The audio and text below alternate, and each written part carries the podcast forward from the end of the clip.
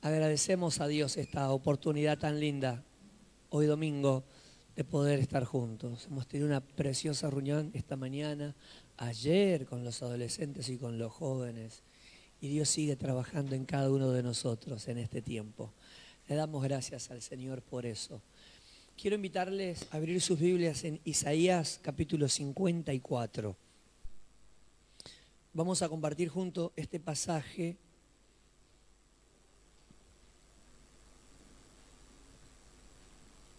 Y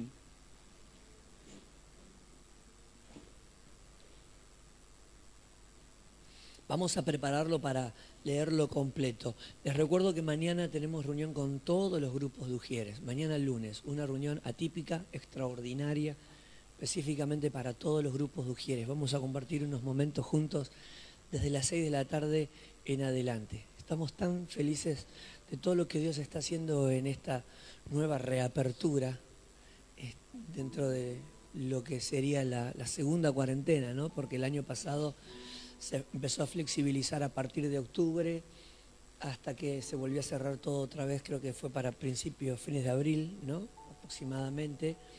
Y, bueno, esta reapertura, la vuelta a la presencialidad, fundamentalmente en nuestro caso, este, la tomamos como la segunda restricción o la segunda reapertura. Y en todo este tiempo estamos viendo la, mano del Señor, la fidelidad del Señor, en una manera tan linda que estamos muy agradecidos al Señor por lo que hace, pero también lo que experimentamos es que el Señor está haciendo cosas nuevas y que lo que vivimos en el pasado eh, es parte de eso. Y eh, lo nuevo es lo que nos moviliza y lo que nos inquieta, porque sin lugar a dudas hay cosas que nunca hemos vivido y vamos a vivir, cosas que nunca hemos experimentado y el Señor nos va a llevar a experimentarlas.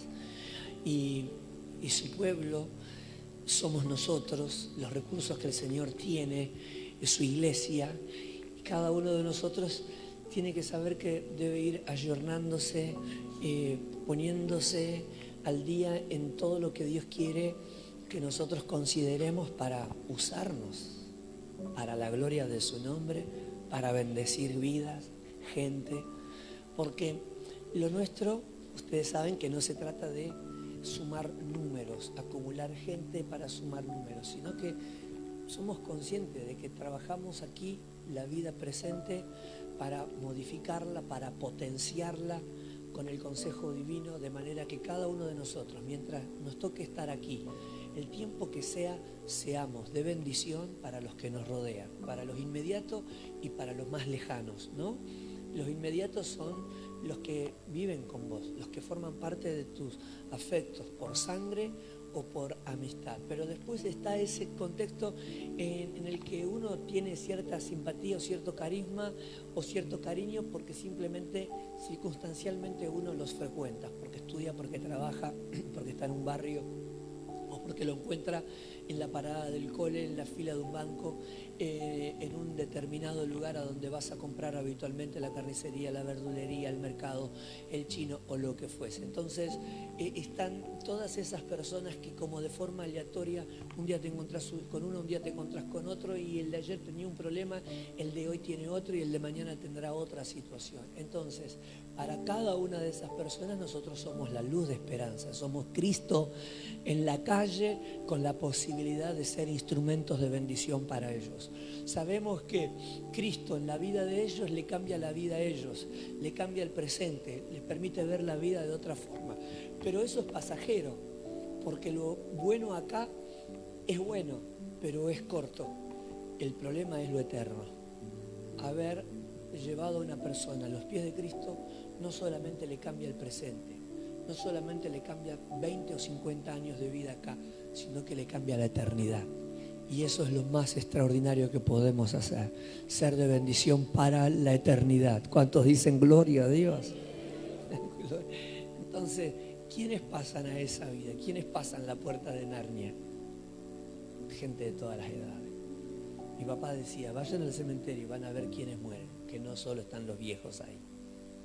Y es tan desgarrador cuando ves que tuvo dos días que vivió 15 días, que vivió un añito y se, se fue de los brazos de los padres. Bueno, gente de todas las edades y eso nos muestra que nuestra vida acá puede ser larga o puede ser corta. Dios lo sabrá. Lo importante es que nuestra vida acá la vivamos con Cristo, porque con Cristo siempre es diferente. Y en segundo lugar, que nuestra vida sea de bendición para otro es lo mejor que nos pueda pasar. Amén. Así que lo de mañana es servicio de ujier y tal vez van a decir, ¿y qué nos van a decir? ¿Cómo tenemos que ir vestidos? No necesariamente tiene que ver con eso. Implica un montón de cosas más. Va a ser una bendición. Mañana, 6 de la tarde, todos los grupos de Ujieres juntos. Amén. Y ahora sí, estamos en Isaías capítulo 54. ¿Ya estamos transmitiendo? ¿Sí? Bien. Acá no se me actualiza. bueno, saludamos a todos los que nos ven, a todos los que en este momento están compartiendo la transmisión con nosotros. Y no me puedo olvidar de los que por motivos de salud no pueden venir. María Ledesma, Damián Molina y Maribel. Bueno, María y toda su familia, Damián y Maribel, eh, Nélida Roldán, Nelly Palomec y Francisco, eh, bueno, Nelly Félix. Este, mientras está cocinando, ahí nos estás escuchando, Félix, ¿no? Este, bueno, Francisco, Nelly Palomeque, el Señor les bendiga, les abrace en este día. Y no sé si no recuerdo a alguien, no mencioné a alguien que está enfermito. No, creo que los mencioné, ¿no? A todos. Bueno, y todos los que nos ven, nos observan, nos examinan, ¿no? a ver si dice algo raro este pastor. Sí, digo un montón de cosas raras, pero el Señor les ama, que el Señor les bendiga mucho. 54.1. Tú, mujer estéril que nunca has dado a luz, grita de alegría. Tú, que nunca tuviste dolores de parto, prorrumpe en canciones y grita con júbilo, porque más hijos que la casada tendrá la desamparada, dice el Señor. Ensancha el espacio de tu carpa y despliega las cortinas de tu morada. No te limites, alarga tus cuerdas y refuerza tus estacas porque a derecha y a izquierda te extenderás, tu descendencia desalojará naciones y poblará ciudades desoladas. No temas, porque no serás avergonzada, no te turbes, porque no serás humillada. Olvidarás la vergüenza de tu juventud y no recordarás más el oprobio de tu viudez. Porque el que te hizo es tu esposo. Su nombre es el Señor Todopoderoso tu redentor es el Santo de Israel. Dios de toda la tierra es su nombre. El Señor te llamará como esposa abandonada, como a mujer angustiada de espíritu, como esposa que se casó joven tan solo para ser rechazada, dice tu Dios. Te abandonaré por un instante, pero con profunda compasión volveré a reunirme contigo. Por un momento, en un arrebato de enojo, escondí mi rostro de ti pero con amor eterno te, te tendré compasión, dice el Señor tu redentor. Para mí es como en los días de Noé, cuando juré que las aguas del diluvio no volverían a cubrir la tierra. Así he jurado no enojarme más contigo, ni volveré a reprenderte. Aunque cambien de lugar las montañas y se tambaleen las colinas, no cambiará mi fiel amor por ti, ni vacilará mi pacto de paz dice el Señor, que de ti se compadece. Mira tú, ciudad afligida, atormentada y sin consuelo, te afirmaré con turquesas y te cimentaré con zafiros. Con rubíes construiré tus almenas, con joyas brillantes tus puertas y con piedras preciosas todos tus muros. El Señor mismo instruirá a todos tus hijos y grande será su bienestar serás establecida en justicia, lejos de ti estará la opresión y nada tendrás que temer. El terror se apartará de ti y no se te acercará. Si alguien te ataca, no será de mi parte. Cualquiera que te ataque caerá ante ti. Mira, yo he creado al herrero que aviva las brasas del fuego y forja armas para sus propios fines. Yo también he creado al destructor para que haga estragos no prevalecerá ningún arma que se forje contra ti. Toda lengua que te acuse será refutada. Esta es la herencia de los siervos del Señor. La justicia que de mí procede, afirma el Señor. Amén y amén. Creo que el punto de partida de este relato, de estos 17 versículos, es el versículo 7. Te abandoné por un instante, pero con profunda compasión volveré a unirme contigo. Por un momento, en un arrebato de enojo, escondí mi rostro de ti, pero con amor eterno te tendré compasión, dice el Señor, tu redentor. ¿Por qué? Porque esa confesión, te abandoné por un instante, nos pone en el cuadro de situación, nos mete en el contexto, nos permite entender que las cosas no estaban bien y que esa es la razón de la separación. Pero ese tiempo difícil ha pasado, la turbulencia ha cesado, los tiempos ahora son diferentes y se vuelve a comenzar y se vuelve a empezar. Entonces, quien es el receptor de este mensaje necesita escuchar estas palabras porque debe animarse y debe fortalecerse, porque no se debe estancar en el pasado, tiene que comenzar a mirar hacia el futuro. Y eso es muchas veces lo difícil, tener que dejar atrás una etapa y volver a comenzar otra. Parece algo fácil, pero no siempre lo es. Siempre que hay problemas en una relación entre amigos, cuanto más grandes somos, más difícil es sanar. Cuando somos más chicos, nos peleamos, nos robamos, nos reencontramos, nos devolvemos las cosas, nos amigamos y volvemos a jugar. Pero cuando comenzamos a crecer, nos vamos poniendo un poquitito más duros. El orgullo pasa a ser más fuerte y determinante en las relaciones. Razón por la cual a veces no perdonamos fácilmente. No podemos olvidar, olvidar ligeramente las cosas que han pasado. Y esa es la razón por la que muchas veces nos distanciamos. Y a veces perdemos tiempo y a veces jamás volvemos a lo que alguna vez fue. Si eso lo aplicamos a, la vida de familia, yo, y ustedes recordarán a los Sofovich, no es una familia que me agrade para mencionarlos en un culto y en un domingo de Santa Cena. Pero sé que les traerá memoria la vida de familia tan amarga que han tenido que vivir. Dos hermanos que se pelearon, se odiaron y en esa situación llegaron al final de su vida. Odiándose. Dos personas que compartieron el mismo lugar, el vientre materno, compartieron la misma casa y que vivieron muchas cosas semejantes juntos el dolor lo llevó al rencor.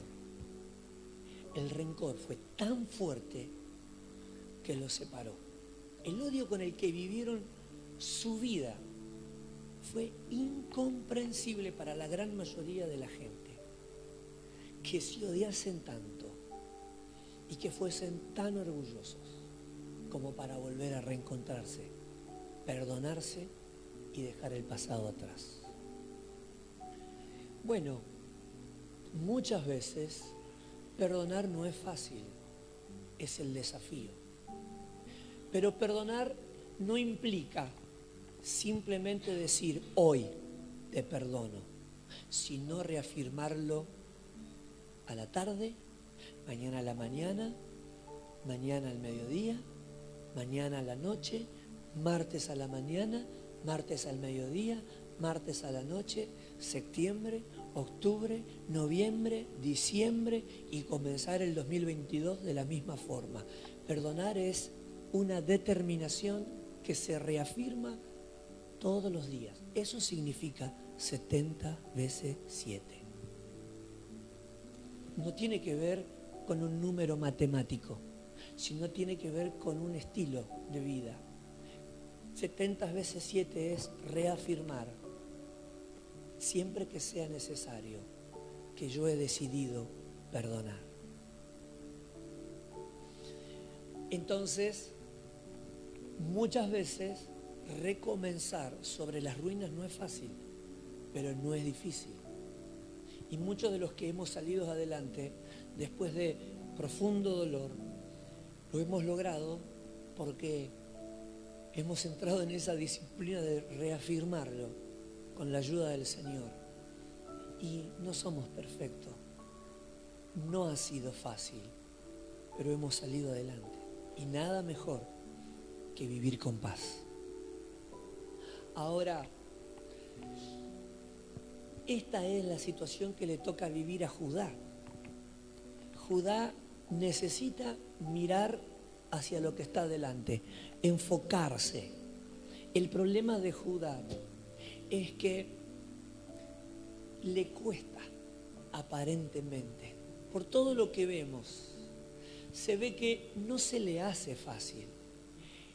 Ahora, Judá no está en el rol de perdonar. Judá está en la necesidad de ser perdonada. Ahora, esa bendición ya le ha sido conferida. Judá que necesitaba ser perdonada, fue perdonada. Entonces ustedes van a decir, ¿y cuál fue el problema entonces? El problema no fue que el esposo la perdone. El problema fue aceptar el perdón. Porque el marido es amoroso. Y en este caso la figura del marido es Dios. Es bondadoso. La ama profundamente.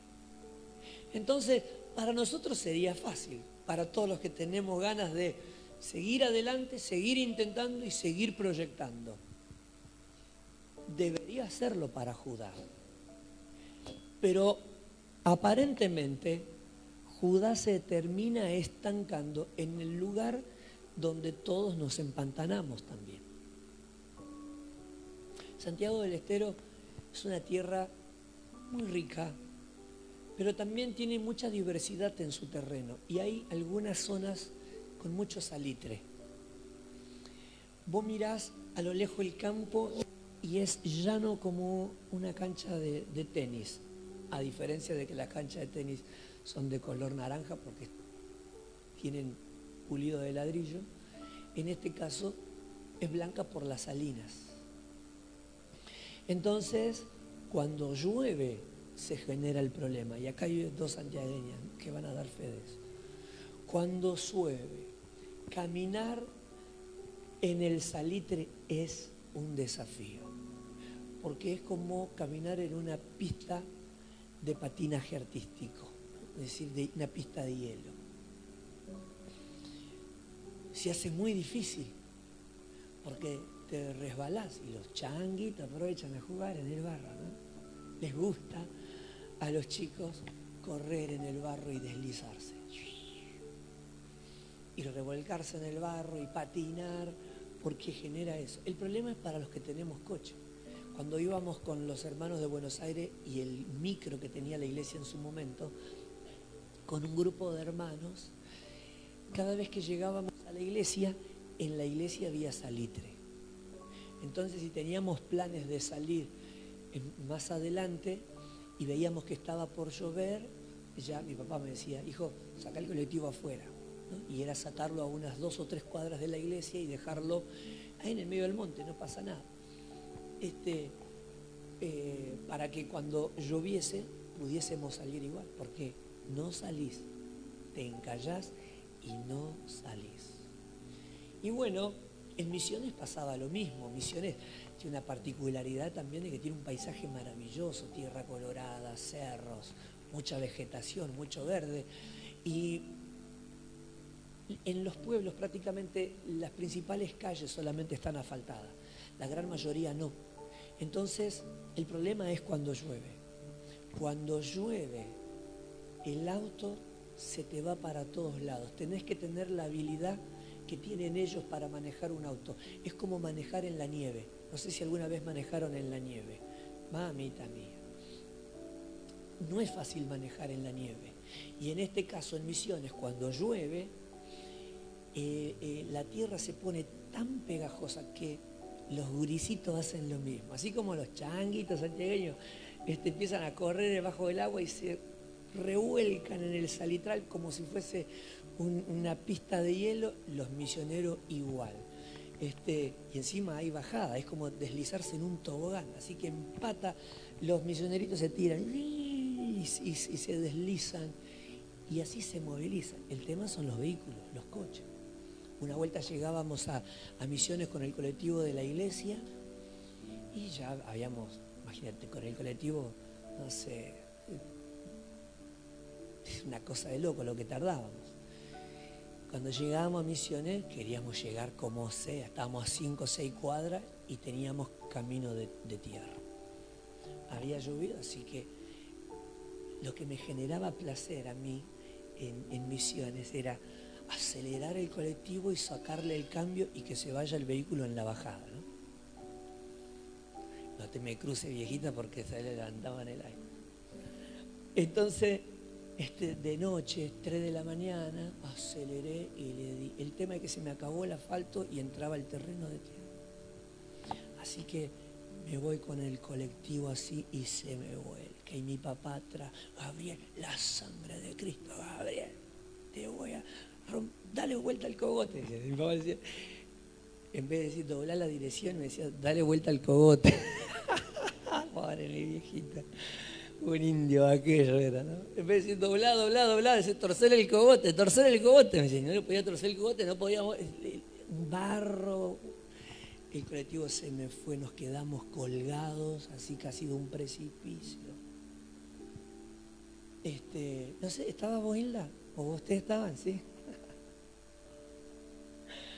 Santo Dios, lo que fue. Quedamos ahí encallados, tuvo que venir un hermano, se subió al colectivo, me miró como diciendo, infeliz lo que hiciste. Acomodó la dirección, sacó el freno de mano, el cambio, hizo... Bajó y tan fácil fue, tan fácil era. Era fácil, pero para un vaquiano, no para un chico de la ciudad que no tenía conocimiento del terreno. Hay terrenos que muchas veces son muy empantanosos. Para algunos son simplemente un pequeño trámite. A otros los estanca.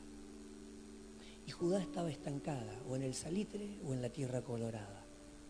Muchas veces quienes hemos recibido una gracia tan maravillosa de parte de Dios, a veces, a pesar de eso, estamos estancados. ¿Estancados en qué?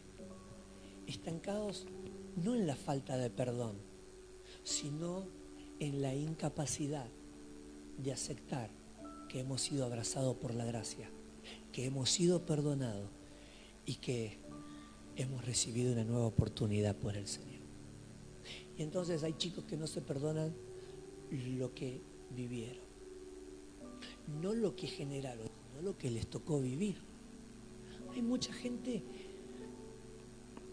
que se siente culpable no de lo que hizo, sino de lo que le hicieron. Porque los victimarios le hicieron sentir así. El golpeador le hizo sentir que le pegaba por su culpa. El abusador le hizo creer que lo hacía porque él o ella la provocaba. Entonces el niño, la niña, el joven, la chica, muchas veces acarrea con una culpa que no tuvo que no tiene, pero que el enemigo de una forma u otra se percató de hacerle creer que es el responsable de sus propias desgracias. Te dejé por tu culpa. lo que hice estuvo mal, pero fue por vos, fue tu culpa. Tomo por tu culpa, me drogo por tu culpa, me fui por tu culpa, te golpeé por tu culpa, te maltrato, te grito por tu culpa. Mis papás no están juntos por mi culpa. Mi mamá murió por mi culpa. Papá no está por mi culpa. Ni siquiera habían nacido. Y el papá no está. Pero cree que por su culpa papá no está. Cuando hay múltiples factores, cuando hay múltiples razones, pero sin embargo, una o dos argumentaciones le bastan al enemigo para estancarnos, para detenernos. Tu papá se quitó la vida, no fue tu culpa.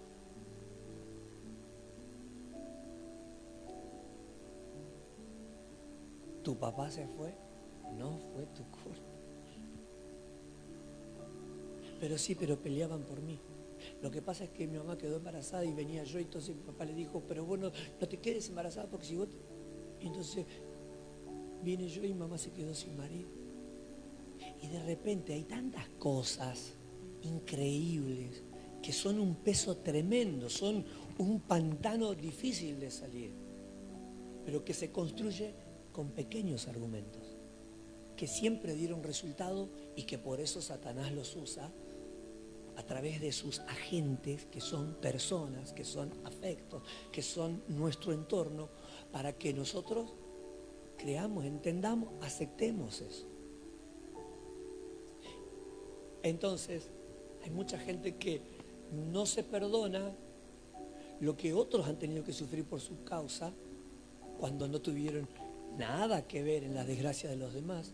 Están los que no se perdonan los errores que sí han cometido cosas que sí han sido parte de, sus decisiones y han determinado que muchas cosas cambien. Pero que aún a pesar de las responsabilidades, la palabra del Señor nos muestra que la gracia de Dios es tan grande que también alcanza a cubrir esas faltas, las de mis propias fallas, las de mis propios fracasos no solo perdona al inocente, sino que también perdona al culpable. Si no, no hubiese sido Dios. Pero Dios me perdone, Dios me libre. ¿Cómo podría llegar a pensar así? Él es Dios. Fue, es y lo será, lo entienda o no lo alcance a comprender. Él es Dios, Él es eterno. Aleluya. ¿Cuántos dan gloria a Dios? Entonces, ahí están los adolescentes, ahí están los jóvenes, ahí están las personas que en su corta o larga vida, por una o por otra razón, están en una instancia de la vida en la que no es que no hayan experimentado la gracia del perdón, sino es que no logran superar sus fracasos porque no logran terminar de aceptar el perdón, la bondad del Señor. Y parece que Judá necesita dejar el pasado atrás, tomar las palabras del apóstol Pablo que todavía no ha nacido y recordar, el que está en Cristo, nueva criatura es, las cosas viejas pasaron, todas pasan a ser nuevas. Como Pablo no ha nacido, Primera de Corintios todavía no ha sido redactado, entonces el Señor le dice, sí, te abandoné por un instante, pero con profunda compasión volví. Lo que les muestra que el amor es más fuerte que el enojo. Eso lo vuelve a resumir en esa oración que conocemos nosotros porque es lento para la ira y gran misericordia. Digan conmigo, el amor y la compasión es más grande que el enojo. ¿Por qué la gente sigue de espalda a Dios? Si el amor es más fuerte que el enojo. Ni, no existe la palabra odio en la personalidad de Dios. Enojo. Enojo. No odio. No rencor. Enojo. Simplemente. Y el amor de Dios es más grande su enojo. Sí me enojé, me di la espalda y me fui.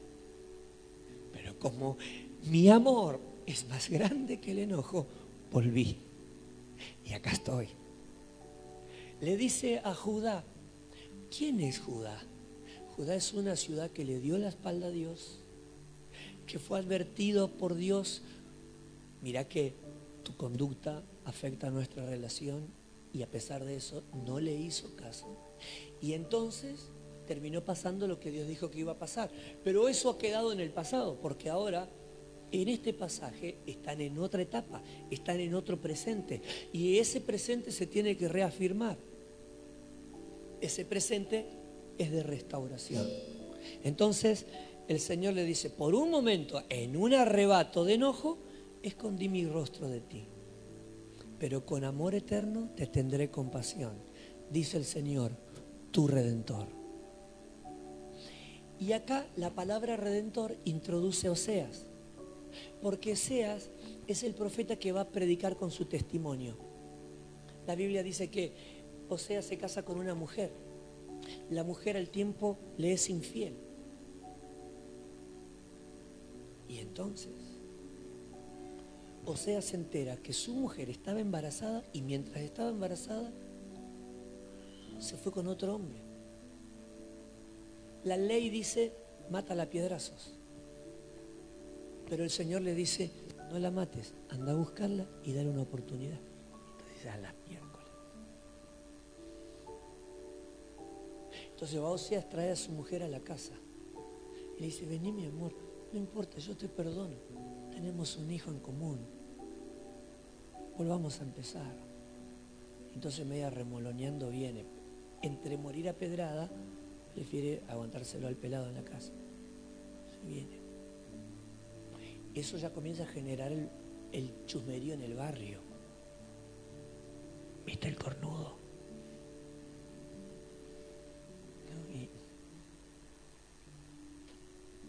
no sé si va a venir a la iglesia con lo que le está pasando, para mí no viene.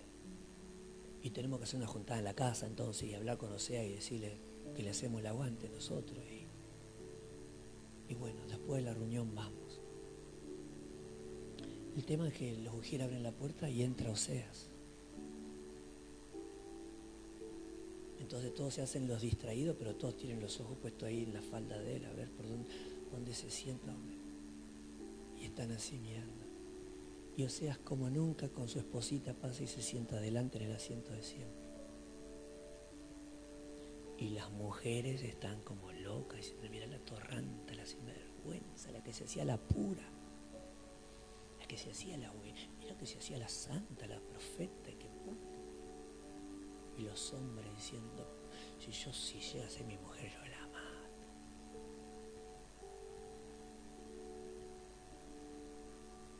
Y el encargado dice, si alguien tiene una palabra de Dios para compartir con el pueblo, que pase. Y se para Oseas. Uf, todos habrán dicho, la, prende a fuego a la mujer.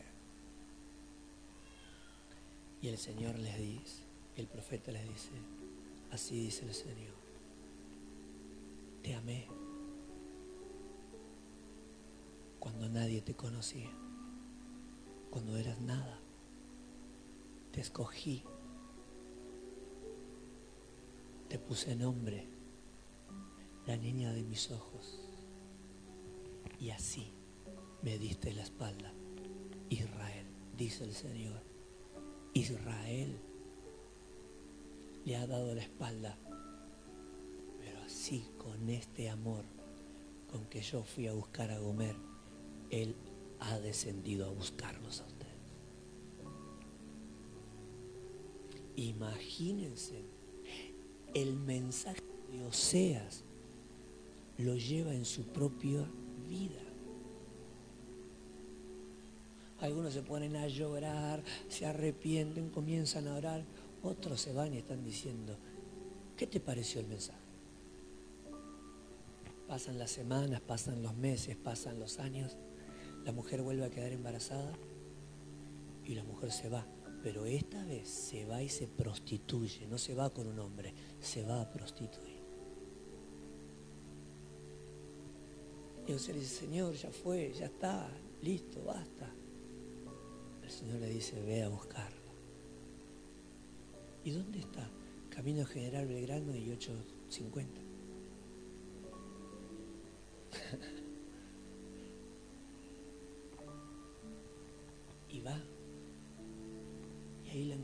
Caminando entre los traviesos. Y le dice, vamos a casa. Y ella le dice, no, yo me quedo acá. Vamos a casa. Ahí está mi hijo. Eso no es tuyo. Sí es mío, vamos. Y no quiere. Y otro día está en otro lado y otro día está en otro lado. Y pasa el tiempo. Y todo el pueblo ve a Oseas yendo a buscar a su mujer. Y su mujer rechazándolo. Y el Señor diciéndole, ve a buscarla, ve a buscarla. Y la vuelve a traer. Y vuelven a ir al templo. Y el Señor les dice, dile al pueblo que así como lo sufres tú, lo sufro yo. Que así es mi pueblo. Se prostituye, me dio la espalda, me abandonó. Pero a pesar de que me dio la espalda, yo salgo a buscarlo siempre. Todavía quiero que mi pueblo regrese, que mi pueblo venga a mí. Le perdonaré todos sus amantes, perdonaré todas sus infidelidades, porque mi amor es más fuerte que mi enojo.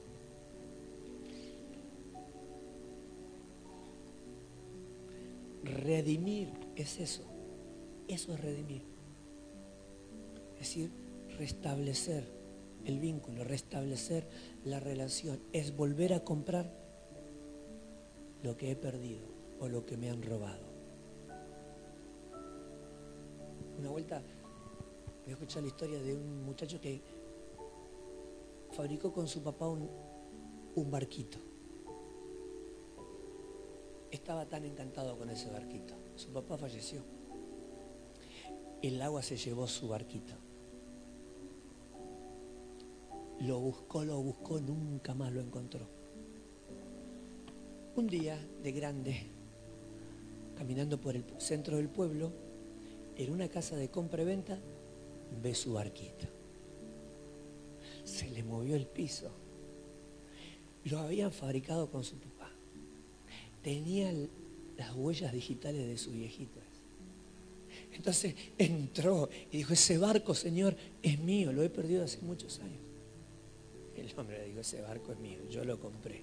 Si usted lo quiere, cómprelo, vale tanto. Se fue.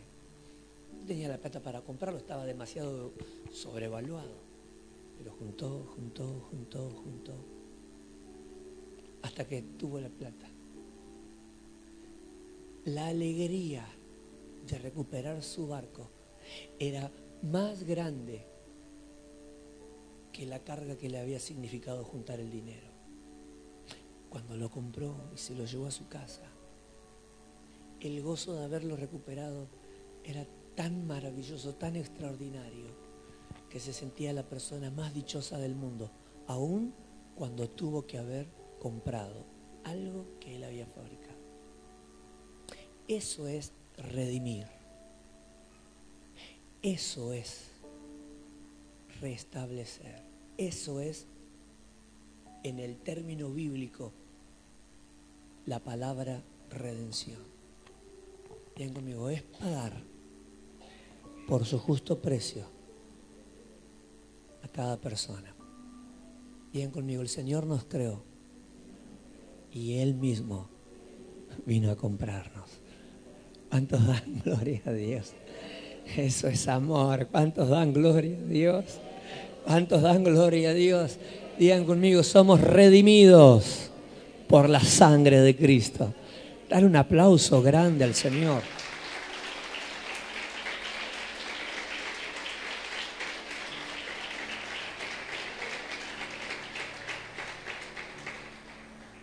Redimidos. Nos compró. Yo soy el que te redime. Yo soy tu redentor. Le dice el Señor a Judá, la esposa infiel que ahora ha experimentado el amor y la gracia. Pero el problema es la falta de perdón, no, el problema es la falta de aceptación. No se trata del esposo, se trata de la esposa.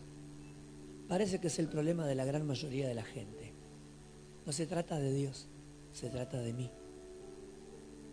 Entonces Dios se percata de que ellos sepan, yo te redimí, yo te compré. Como sea, fue y perdonó y trajo y restableció su vida. Como el hombre que fue y compró su propia creación. Y el gozo de recuperar fue más fuerte que todo lo demás. Es que el Señor les dice, para mí es como en los días de Noé. En los días de Noé prometí, nunca más voy a destruir la tierra con agua y lo cumplí. De la misma forma, quiero que sepas, he jurado no volver a enojarme contigo. no volver a enojarme con vos. ¿Qué le está haciendo saber? Que aquello que nos distanció ya no va a ser motivo para nuestra discordia. ¿Se da cuenta? Lo que les está diciendo el Señor cuando les dice, no volveré a enojarme con vos no le está diciendo a partir de las cosas que vengan ahora. Que no me hiciste la milanesa napolitana. Sino que aquello que nos distanció no será más motivo de discordia para nosotros.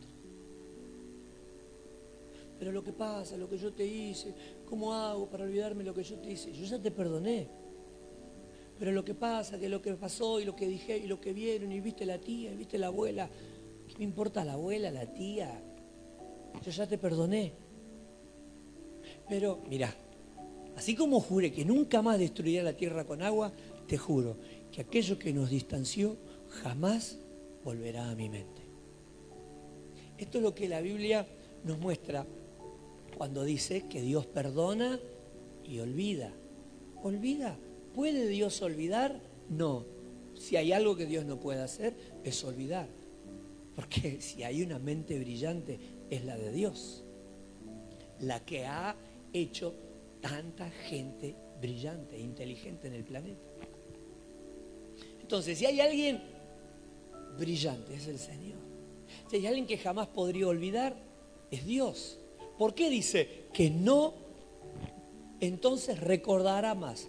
Porque cuando Él perdona, Él decide determinantemente no volver a traer a memoria las cosas que ella perdonó.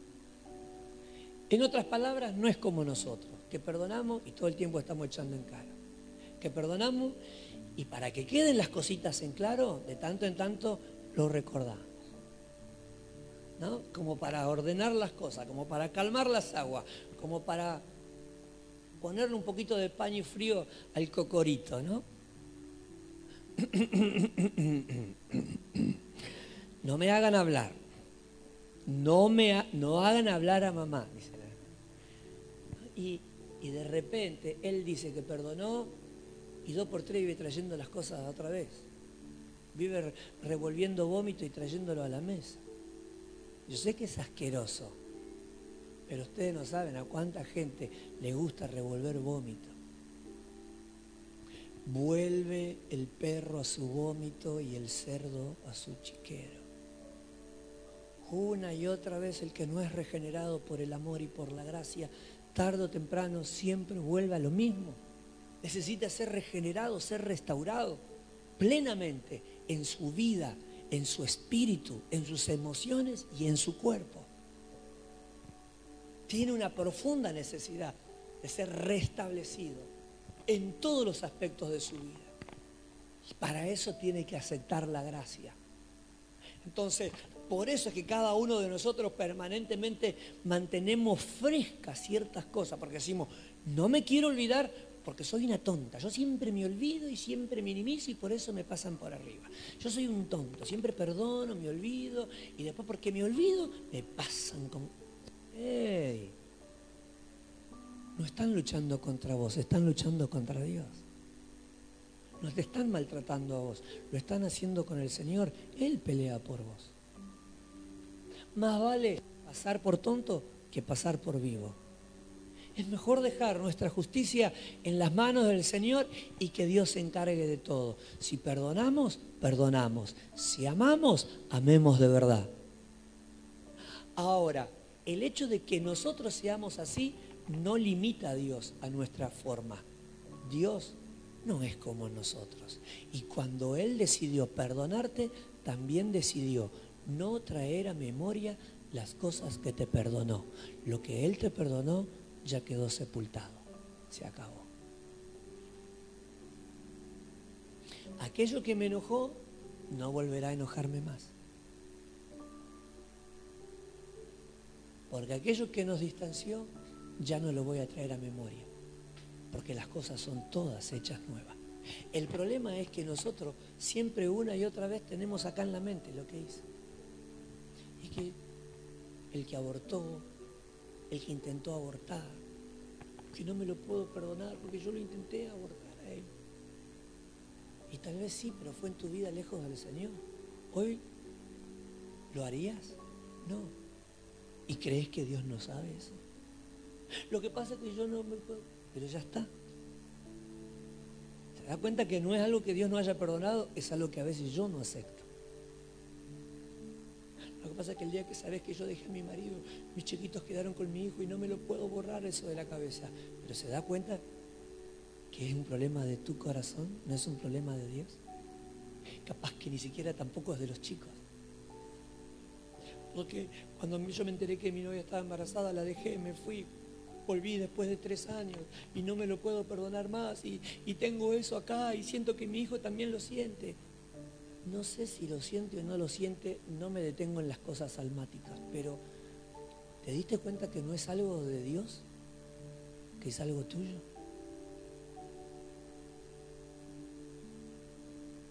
¿O alguien puede justificar que Dios de tanto en tanto necesita meter la mano en el pozo del baño para sacar algo y decirle, mira, esto es tuyo? Jamás lo haría. Jamás lo haría. Entonces, todos cometimos, cometemos errores. Por esa razón, en nuestra vida hemos cometido errores. Pero si no hubiésemos sido alcanzados por la gracia, ninguno estaría aquí presente. ¿Dónde escribimos nosotros las faltas? Las tallamos en la roca. ¿Dónde escribió Jesús las faltas? De la mujer adúltera.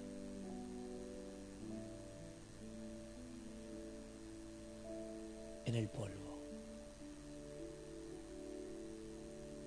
Nosotros escribimos la falta de los demás, la falta de nuestros afectos y las propias en tablas de piedra. Cuando Dios, frente a una mujer que merecía el juicio popular y el de la ley, David, mosaica, escribió sus faltas sobre el polvo. Esta mujer engañó a su marido. Fue descubierta en la cama con otro hombre. Me la trajeron un 5 de agosto desnuda. Los vecinos quieren que la mate.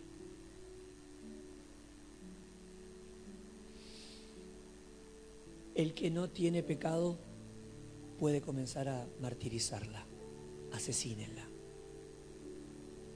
De a poquito se comenzaron ahí. Cuando se acabó el barullo y ya no había sombra alrededor, Jesús preguntó, mujer, ¿hay alguien que te condene? Ninguno, maestro. Yo tampoco. Borró todo y dijo, vete y no peques más. Bórralas de tu alma, bórralas de tu mente. El Señor te ha restaurado. El Señor te ha perdonado. Todas las cosas son hechas nuevas. Para el que se arrepintió y se apartó, todas las cosas son hechas nuevas. Un aplauso grande a Cristo. Gloria a Dios.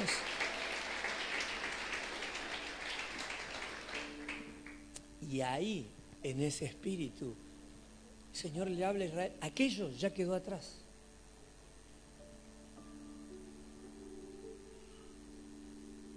Mira, ciudad afligida, atormentada y sin consuelo, te afirmaré con turquesas y te cimentaré con zafiros. Con rubíes construiré tus almenas, con joyas brillantes. Todo esto que encontramos acá, ¿con qué tiene que ver? Con la restauración. ¿Por qué? Porque el estado de Judá era el de una ciudad asolada, desolada, era una ciudad en ruinas, porque lo que está viendo el profeta Isaías es la caída de Jerusalén en manos de los babilónicos. La restauración los encuentra a Josué y a Zorobabel, que aparecen en el libro de, de, Esdras y en el libro de, de Ageo, como un grupo de deportados de más de 5.000 personas que encuentran una ciudad completamente en ruinas, acabada. Entonces el Señor a la ciudad le da la oportunidad de ser reconstruida, de ser restaurada. Lo que es sinónimo de restauración. Tu estado es catastrófico, pero tu restauración será gloriosa. Tu pasado es penoso, pero tu presente será alegre. Entonces, el Señor comienza a mostrarle tiene que ver con lo que dice en el versículo anterior, porque mi pacto es para siempre y le está hablando a una sociedad. Cuando habla de pacto, el Señor está hablando de alianza. Israel sabe de qué se trata. Nosotros no tenemos ni idea de lo que tiene que ver con pacto, porque para nosotros la palabra pacto no existe. Existe la palabra contrato, que tiene que ver con algo firmado en común acuerdo. Entonces, el pacto siempre estuvo emparentado con la relación matrimonial y también con los convenios que pudiesen tener entre un Estado y otro, o entre ambas familias o ambos comerciantes. Entonces, en una sociedad donde la palabra no tiene peso, donde los acuerdos, por más que se firme lo que se firmen, no se respetan, es difícil asimilar la palabra pacto o la palabra acuerdo. La palabra alianza en nosotros muchas veces es como que no tiene asidero porque todo es relativo. Yo tengo claro, si, si, no, me va, cambio personal. Sí, hice un contrato con el banco, pero si no, lo rompo y chao. Tengo un contrato con... Tengo, es decir, estamos tan acostumbrados. Me caso, pero tú vas a casar, hija. Sí, pero ¿por qué, no te juntás? mira si después fracasa el matrimonio, tenés mucho para perder. Mami, me divorcio y chao. Es como que la palabra acuerdo hoy por hoy no existe o no tiene peso. La palabra alianza o la palabra pacto es una palabra desconocida, porque todos los acuerdos son circunstanciales, son temporales, están sujetos a la situación o a la circunstancia, a lo que se dé, a lo que se viva, a lo que se experimente. Si no me gusta, rompo el contrato y se acabó. Sí, me atengo a las consecuencias. ¿Cuál es el resarcimiento? ¿Qué es lo que tengo que hacer? Punto, pero se acabó. Por eso es que a veces no se puede entender a Dios. Porque tratamos de entender la fidelidad de Dios en base a nuestra perspectiva de vida, a la experiencia cotidiana. Lo que no existe en nuestra cabeza, existe en la cabeza de Dios. Lo que no existe en la cabeza de Dios, existe en la nuestra. Es decir, que Dios sea fiel. Y digan conmigo, Dios es fiel. Dios no rompe el acuerdo. Dios no rompe el pacto. Esa es la razón por la que le dijo a Oseas, Oseas, búscate una piba más joven.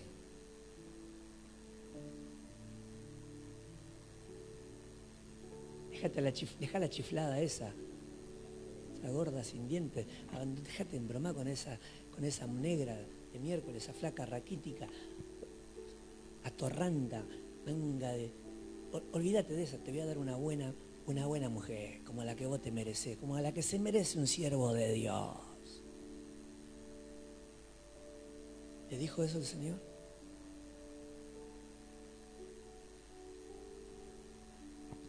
Anda y búscala. Todo nuestro respeto a José, ¿eh? porque fue fiel a Dios y a comunicar el mensaje, aun cuando eso implicaba sufrir. Todos sus mensajes fueron llorados porque estaban emparentados con su vida.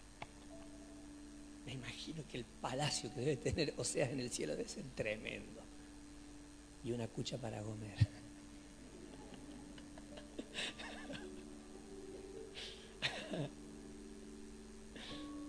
Porque ahora, ¿cuál era la idea de Dios? Quiero que sepan que yo la sigo amando, yo no quiero otra. Pero Señor, escogete otro pueblo, buscate otro pueblo, buscate otra gente.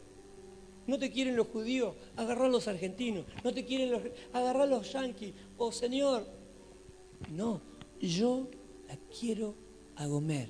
Yo amo a Israel. Pero ella no te ama, pero yo la amo pero ella no te quiere, pero yo la voy a esperar. Pero ella dice que te vayas, que, no quiere saber más nada con pero yo la voy a esperar acá. Pues yo la amo, porque yo hice un pacto. Porque yo hice un pacto. Pero poder romper el contrato, ¿eh? Vale también, pero yo no lo voy a romper. Por eso es que muchos de nosotros hemos tratado de irnos tan lejos de Dios. Y como decíamos al principio, siempre terminamos regresando. Aleluya. Gracias, Señor, porque pude regresar, porque vos sos fiel. Él dijo, yo quiero a Gabriel, yo quiero a Diego, yo quiero a Nancy, yo quiero a Clara, yo quiero a Julia, yo quiero a Cintia, yo quiero a Andrés, y yo la amo, yo amo a Piru, yo amo a Pau, yo amo a Ale, yo amo a Mimi, amo a Esteban. Por eso volviste, por eso regresaste, porque su pacto es eterno. Porque nos amó, porque nos ama y nunca dejará de amarnos. Aleluya. Gloria a Dios. Y aunque hubiésemos llegado en silla de ruedas, nos hubiese levantado en los brazos, nos hubiese cambiado los pañales, nos hubiese vestido, nos hubiese vestido de gala y nos hubiese llevado a su fiesta. Porque ese es el Señor, ese es mi Padre, ese es mi Dios. Aleluya. Dar un aplauso grande.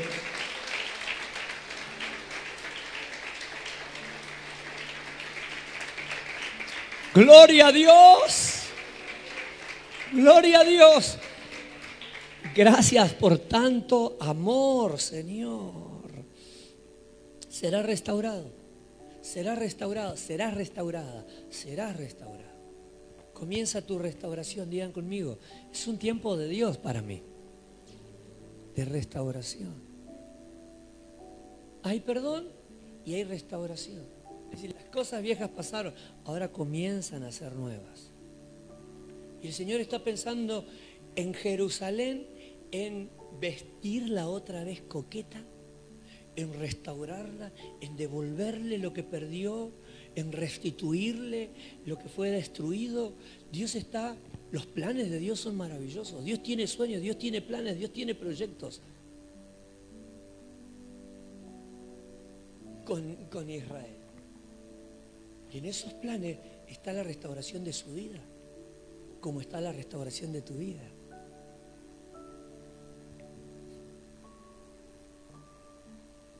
¿Y qué pasa con la gente?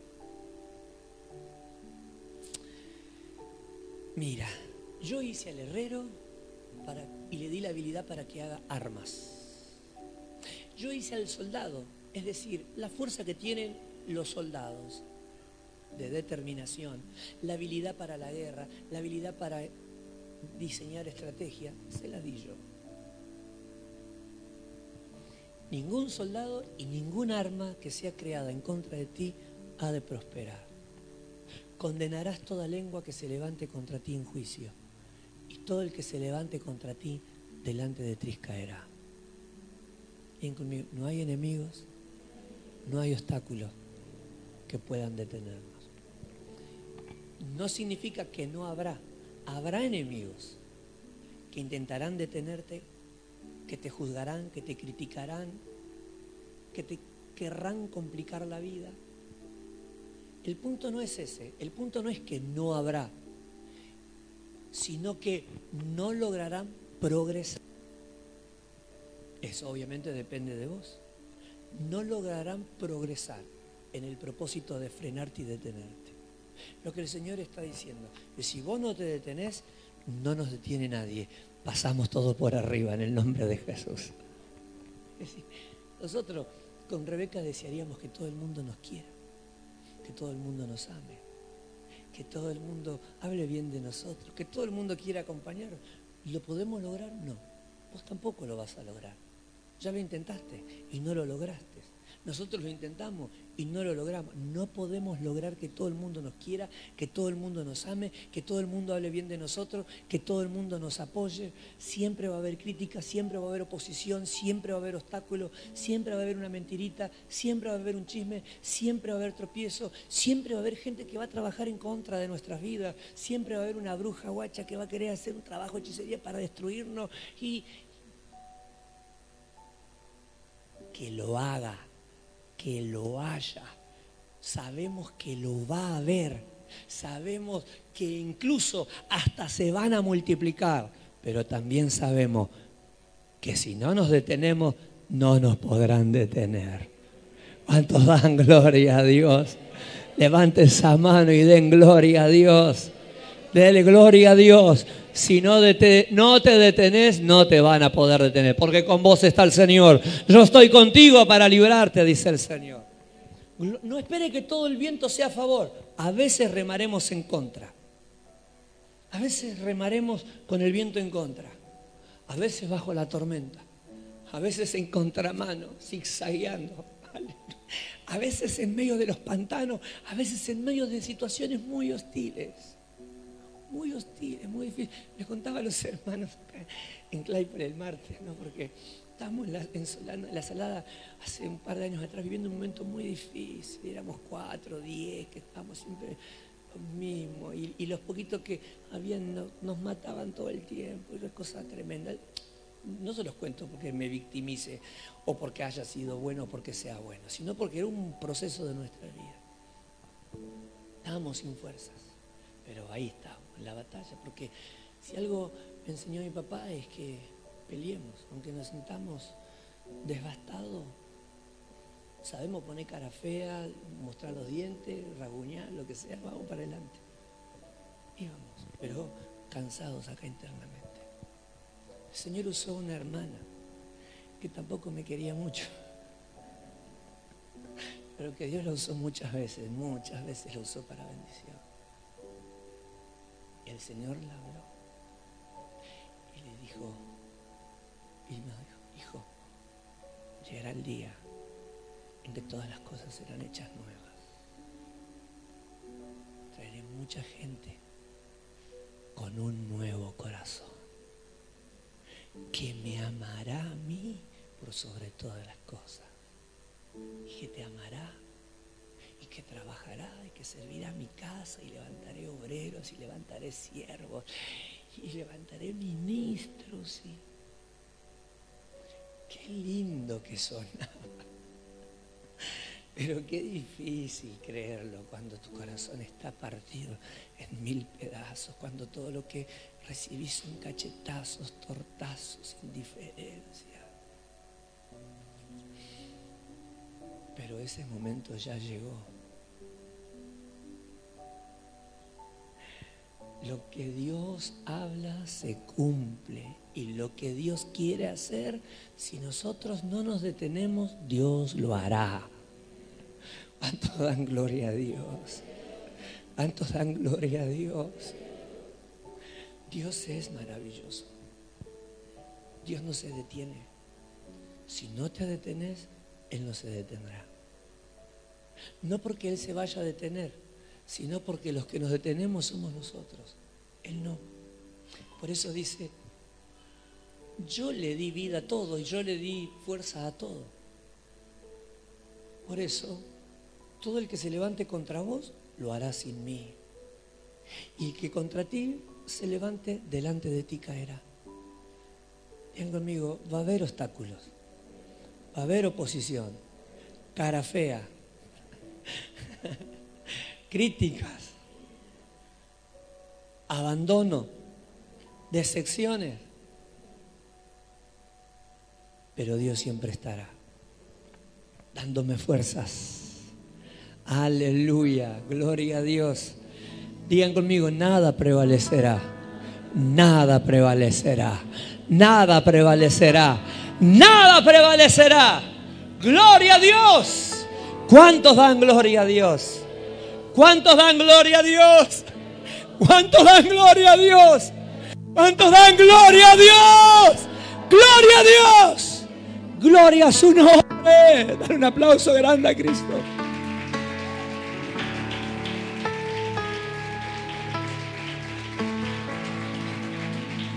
Gloria a Dios.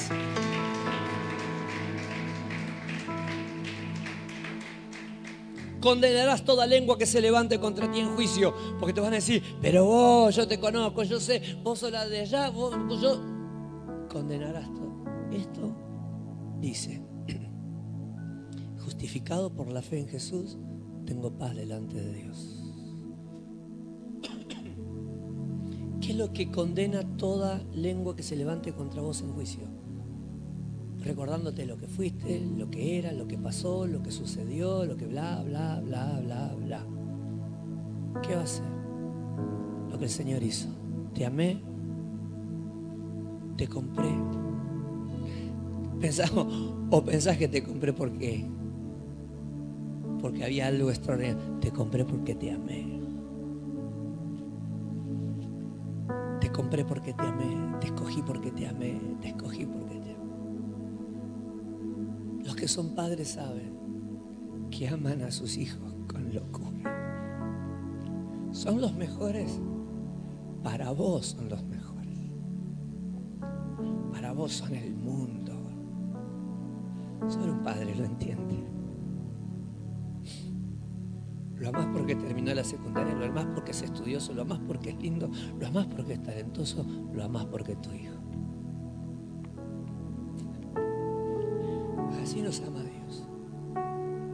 Por eso, ¿por qué dejar que el enemigo venga a traer el pasado al presente? ¿Por qué dejar que el enemigo nos ponga en la mente lo que nos detiene? La necesidad de Judá es, levanta tus ojos mujer estéril que nunca ha dado a luz grita de alegría. Uh, viene un cambio de etapa, viene un cambio de época. Es el estéril ahora de gritos de julio, porque ahora sí viene una nueva etapa.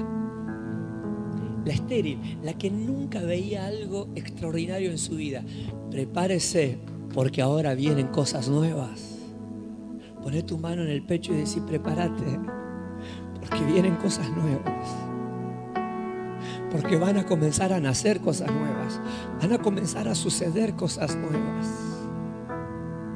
Cada embarazo tiene una etapa y cada etapa es diferente una de otras. Algunas son más complejas, otras son más tranquilas, pero siempre el parto es un proceso. Así como lo es todo el embarazo, la etapa de dar a luz no es fácil. Es la que desearías pasarla dormida, pero tiene que pasar. De forma metafórica, el Señor quiere que sepas, es que estás incubando, estás en un proceso, estás en una etapa, pero prepárese el estéril, porque va a dar luz. ¿Puede creer la mamá que va a comenzar una nueva etapa con sus hijos? Créalo en el nombre de Jesús. ¿Puede creer la esposita que va a comenzar una nueva etapa con su casa, con su marido? Levante esa mano y dele gloria a Dios. Gloria a Dios. Puede el que está en crisis con su pareja creer que va a comenzar un nuevo tiempo. Puede el que está solo creer que Dios le va a llevar allí a donde está su bendición. Levante esa mano y dele gloria a Dios. Puede el que está viendo caos, que vayan a comenzar a cambiar los tiempos. Dele gloria a Dios. Gloria a Dios, gloria a Dios, gloria a Dios. La estéril, la que nunca podía ver algo positivo, prepárese para gritar de alegría. La que nunca tuvo dolores de parto, pero rompe en canciones y grita con júbilo. Porque más serán los hijos de la estéril que de la que tuvo maridos. Gloria a Dios. Oramos que la mano del Señor en este tiempo haga lo que tenga que hacer con nosotros y que nuestras vidas sean instrumentos en las manos del Señor. Los que siempre se sintieron de menos, los que se sintieron poca cosa, los que se sintieron tal vez por mucho tiempo acomplejados, frustrados. Que todo era una competencia, que todo era una competencia con el hermano, con la hermana, con los chicos de la iglesia, con las primas, los que siempre vieron que la vida era una competencia, una carga pesada, una batalla. Deja de luchar, deja de competir, deja de tener la necesidad de hacer algo para que se vea algo. Descansa en el Señor. Porque lo que Dios va a hacer con tu vida va a ser tan glorioso que te vas a olvidar de lo que Dios estaba haciendo con otros. A veces es difícil. A veces es difícil poder mirar con los ojos sanos toda tu vida estuvo afectada por las desgracias, por las carencias. Desde que fuiste a la escuela y en vez de que te lleven tus papás, te llevaron tus abuelos. Cuando en los actos escolares nunca estuvieron tus papás, no estaban separados. Tal vez se hace difícil no aprender a desistir de lo que es convivir con la envidia cuando era natural que todo te genere dolor y envidia. Cuando tus compañeros llegaban en auto y vos llegabas caminando. Cuando todos tus amigos jugaban con sus papás y vos no los tenías. Cuando alguien te hizo creer que tus papás no estaban juntos por tu culpa. Cuando tus amigas tenían a papá y vos no. Sabes que fuiste adoptada. O sabes que ahora te aman, pero adentro el diablo te hace creer que... Pero te quisieron abortar. Pero no te querían. Y cuando siempre luchamos con la desigualdad y con tantas cosas, que nos hizo competitivos, que nos metió en el terreno de la envidia y tener que permanentemente competir, demostrar, hacer, impresionar. Y tener que desistir de eso cuando toda la vida vivimos de esa forma.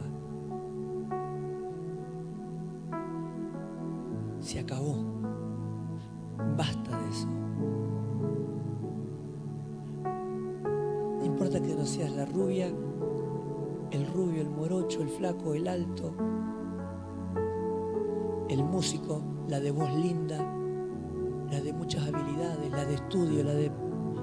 Olvídate. Sos la persona que Dios escogió y la que Dios va a usar. Prepárese la estéril, la que nunca tenía nada lindo para contar, porque ahora va a tener que gritar. Porque más van a ser las cosas que se van a ver, las cosas gloriosas que se van a ver con la desamparada que con la que tiene marido. Porque ahora es tu tiempo, ahora es tu momento. Yo lo he vivido, lo he experimentado y tanta. Un pasaje, el capítulo 49, a mí en lo personal me sanó. Con tanto dolor, con tanto complejo, con tantas cosas. Un día el Salmo, e Isaías 49 sanó mi corazón. Y ese pasaje que yo acepté por fe se cumplió, se cumple y lo veo. No envidies a nadie, no te compares con nadie, somos diferentes. Pero el celular de mi tía, el celular de mi papá es mejor que... Los celulares son diferentes. Uno es Samsung, otro es Motorola, otro es... No sé. Todos los celulares son distintos, las prestaciones son diferentes. Todos somos distintos, todos somos diferentes. Nadie es igual a alguien. Todos somos distintos. Y con cada uno de nosotros Dios va a hacer cosas gloriosas para su gloria. ¿Puede levantar esa mano y decir amén? Gloria a Dios, arriba esa mano. Diga gracias, Señor. Gracias. No soy como mi hermano, no soy como mi hermana, no soy como mi tía, no soy como mi abuelo. No soy, soy lo que Dios quiso que sea. Y con mis cualidades y con mis características, Dios va a hacer cosas grandes para su gloria. Aleluya. Para alabanza de su nombre, para alabanza de su gloria, para bendición. Gloria a Dios.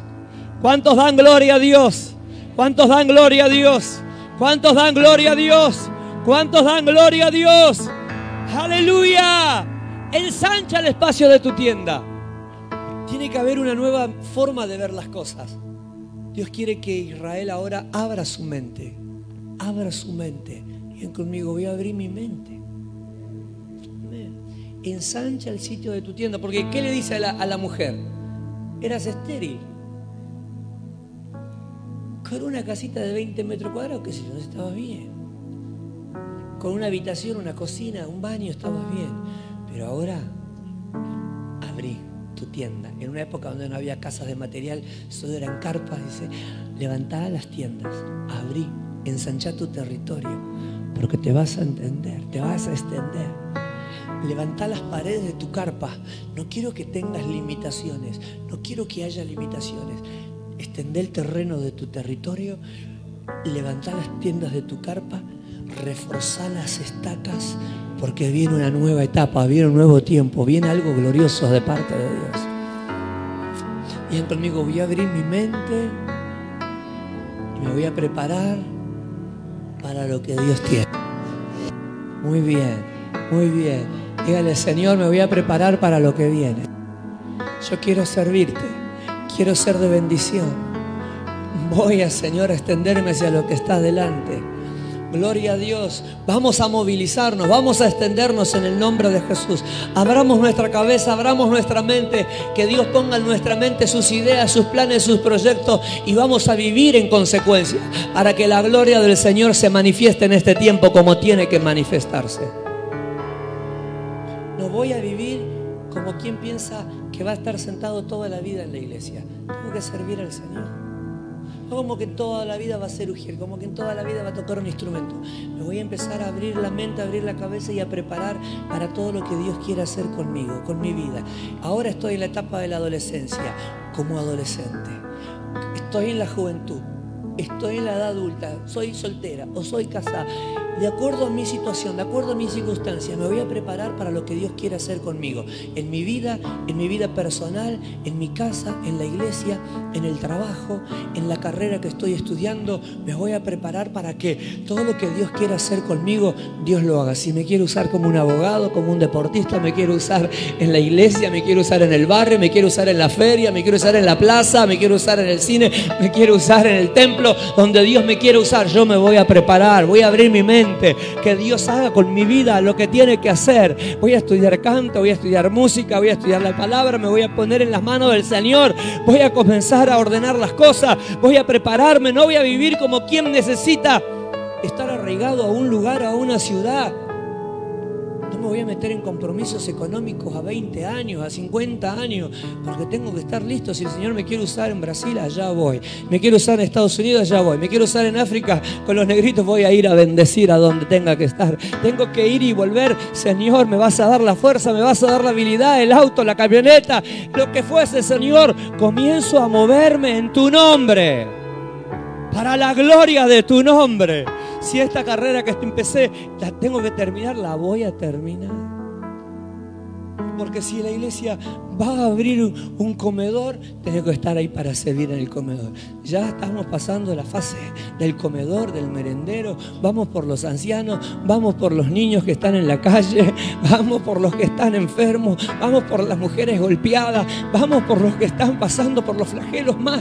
Necesitamos los enfermeros, necesitamos los médicos, necesitamos los profesionales, los psiquiatras, los psicólogos, necesitamos los farmacéuticos, necesitamos a la iglesia en las manos del Señor para la gloria de Dios. Las, las, maestras, los profesores, necesitamos los terapeutas, necesitamos a todos los que en las manos del Señor van a ser instrumentos de gloria. ¿Cuántos dicen gloria a Dios? Abre tu mente, abre tu mente, abre tu mente, ensancha el sitio de tu tienda. Refuerza tus estacos, tu capacidad, tu intelecto, nada te enriede, porque hay mucho para la gloria de Dios.